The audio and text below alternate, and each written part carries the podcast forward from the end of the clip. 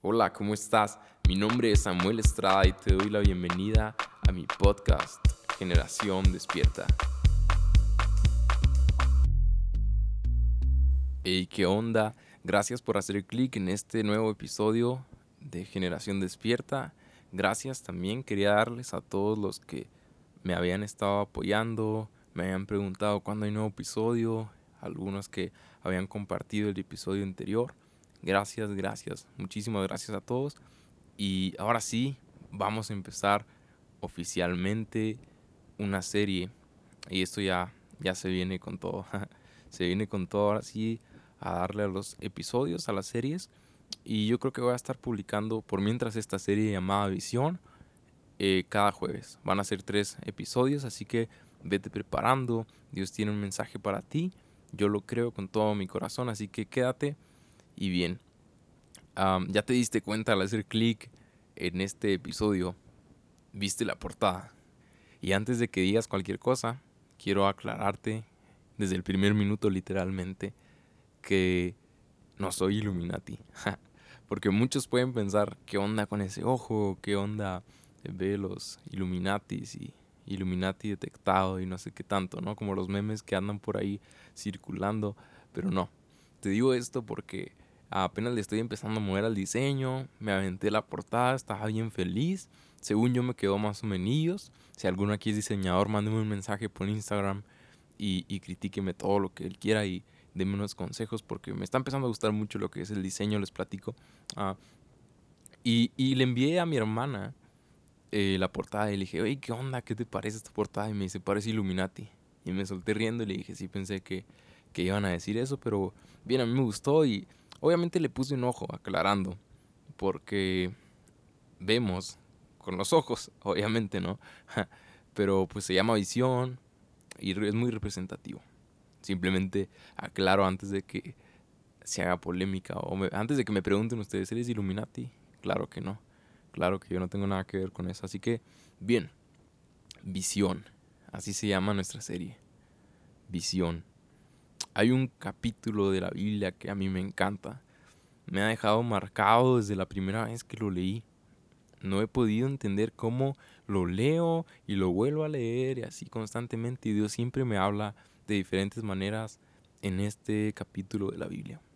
Ese capítulo es Isaías capítulo 6 me encanta. En la Reina Valera el título de arriba dice Visión y llamamiento de Isaías. Y en la NTV dice Purificación y llamado de Isaías. Y bien antes de empezar con lo que es nuestra serie Visión, te voy a leer un poquito, un pedazo de lo que es el capítulo. Dice, el año en que murió el rey Usías, vi al Señor sentado en un majestuoso trono, y el borde de su manto llenaba el templo. Lo asistían poderosos serafines, cada uno tenía seis alas. Con dos alas se cubrían el rostro, con dos alas se cubrían los pies, y con dos volaban. Se decían unos a otros, Santo, Santo, Santo es el Señor de los ejércitos celestiales. Toda la tierra está llena de su gloria. Sus voces acudían el templo hasta los cimientos, y todo el edificio estaba lleno de humo. Entonces dije, todo se ha acabado para mí, estoy condenado porque soy un pecador. Tengo labios impuros y vivo en medio de un pueblo de labios impuros. Sin embargo, he visto al Rey, el Señor de los ejércitos celestiales. Entonces uno de los serafines voló hacia mí con un carbón encendido que había tomado del altar con unas tenazas. Con él tocó mis labios y dijo, ¿ves? Este carbón te ha tocado los labios. Ahora tu culpa ha sido quitada y tus pecados perdonados. Después oí que el Señor preguntaba, ¿A quién enviaré como mensajero a este pueblo? ¿Quién irá por nosotros? Aquí estoy yo, le dije, envíame a mí. Me encanta, me encanta eh, ese, no sé, ese episodio de la Biblia, el poderlo ver, el poderlo imaginar cómo sucedió todo eso. No sé, es algo extraordinario, algo increíble y que, me llena, me llena, de verdad. Y, y vamos a hablar, ¿por qué se llama visión nuestra serie? Todos los seres humanos tenemos una visión o estamos viendo hacia algo en el futuro. Es más, para las empresas, la visión de la empresa es indispensable. No sé cuántos que trabajen en alguna empresa sepan de lo que estoy hablando. Incluso las escuelas tienen visión. los humanos naturalmente, generalmente tienen una visión hacia dónde quieren llegar, tienen un plan de vida y se visualizan en el futuro y dicen, ok, hacia allá es a donde voy. Y, y la visión en las empresas se utiliza mucho como un motivante del decir, ¿por qué estoy haciendo eso? Recuerdan su visión, entonces se motivan para seguir haciéndolo. Pero nosotros como cristianos, antes de que nos levantemos como una generación que deje un impacto en la sociedad, antes de que nos levantemos como una generación despierta, tenemos que tener una visión específica. Hay una visión que todo cristiano tiene que tener antes de ser llamado y ser enviado, y que es como la que tuvo Isaías, una visión tridimensional. Es por eso que vamos a tener tres episodios, así que es importante que vengas a los tres para que puedas entender todo. Y es una visión tridimensional, hacia lo alto, hacia lo ancho y hacia lo profundo. Y lo primero que ve Isaías es hacia lo alto. Vamos a analizar un poquito el contexto de qué es lo que estaba sucediendo aquí. Si la Biblia agrega algo, no es por casualidad. Y lo primero que dice es, el año en que murió el rey Usías. Vi al Señor sentado en su majestuoso trono. ¿Quién era el rey Usías? ¿Por qué es importante que menciona al, rey Usías? El rey Usías era un rey muy querido por, por todo el pueblo. Se dice que hubo unos reyes que hicieron lo recto, lo correcto delante de Dios. Y obviamente en primer lugar está David y así otros más, pero uno de los reyes que dicen que también hicieron lo correcto delante de Dios es el rey Usías. Él empezó a gobernar desde los 16 años y duró 52 años gobernando en el pueblo de Dios. Imagínate, 52 años con la misma persona, estaban acostumbrados y, y, luego servía a Dios, era un hombre que todos respetaban, que había hecho lo correcto a los ojos de Dios.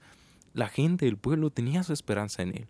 La gente estaba feliz y decían, wow, pues el rey Usías, imagínate un niño, 52 años fue lo que gobernó. Ese niño crecía, se hacía grande, se hacía adulto y a lo mejor tenía algún hijo y también su hijo conoció al rey Usías.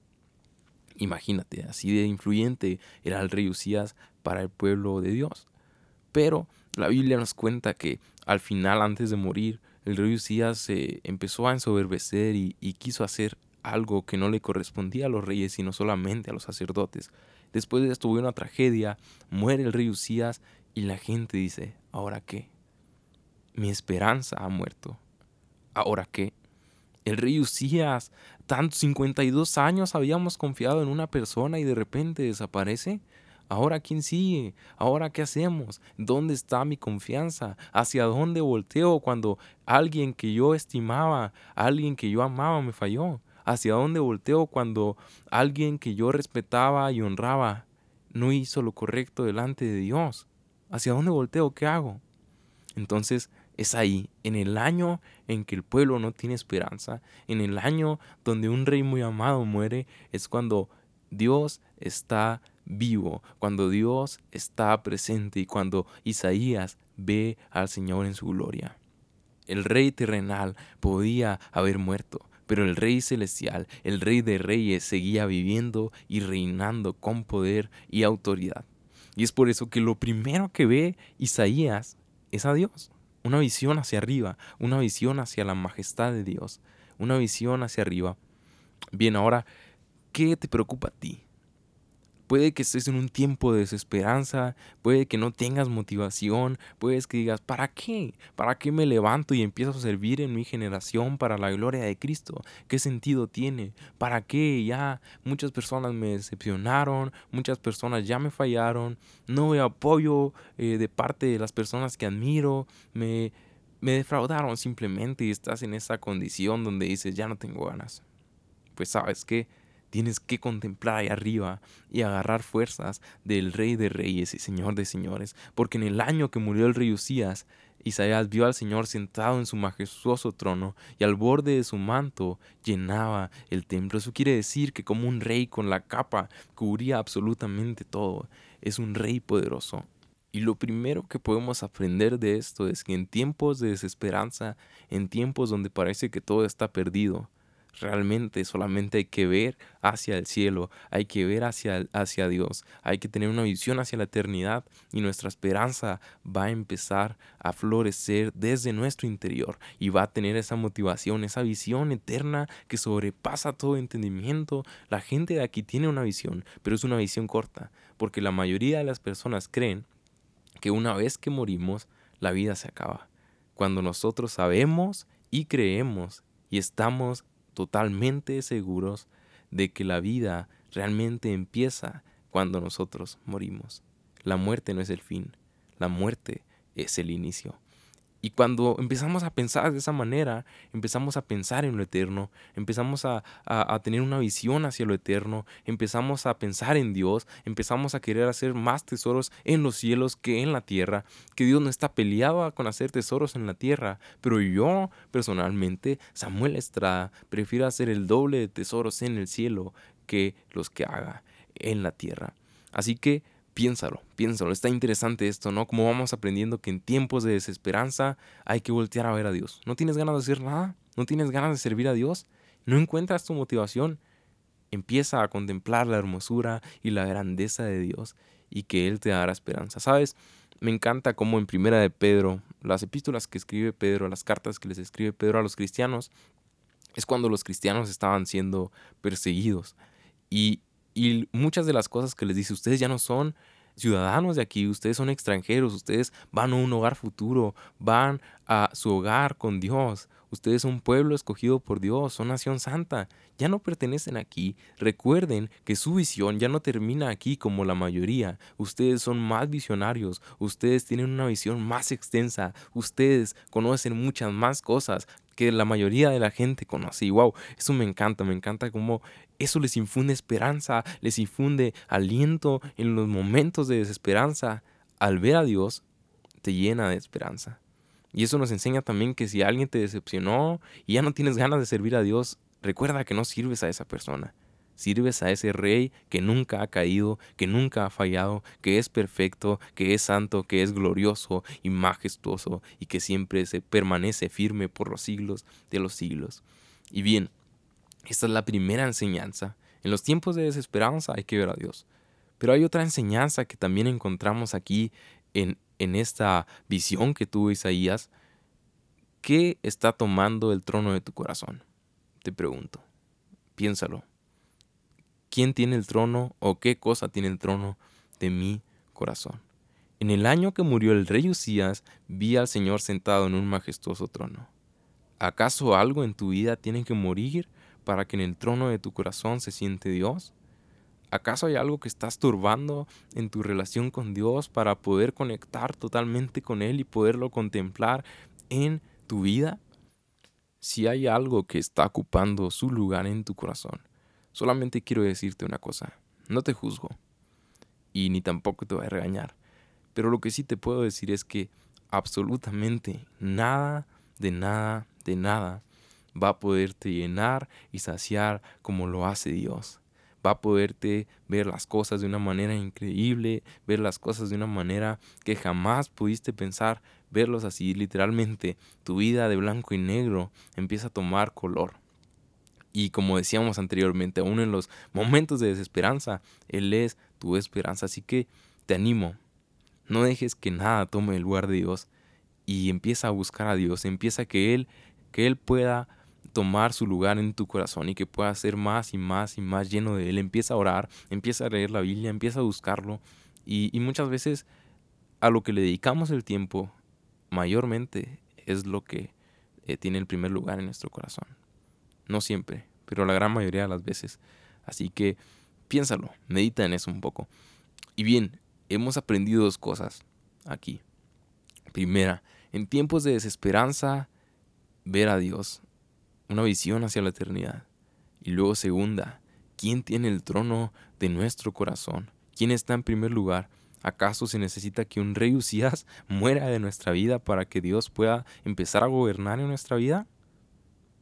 Y por último, Isaías simplemente ve la grandeza y la santidad de Dios. Lo asistían poderosos serafines, cada uno tenía seis alas, con dos alas se cubrían el rostro, con dos se cubrían los pies, y con dos volaban, se decían unos a otros, Santo, Santo, Santo es el Señor de los ejércitos celestiales, toda la tierra está llena de su gloria.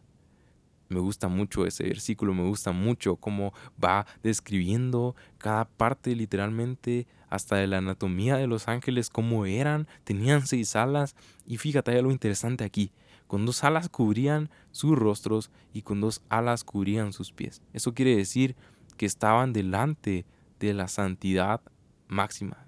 Literalmente estaban delante de la santidad, porque Dios es santo. Dios es la santidad.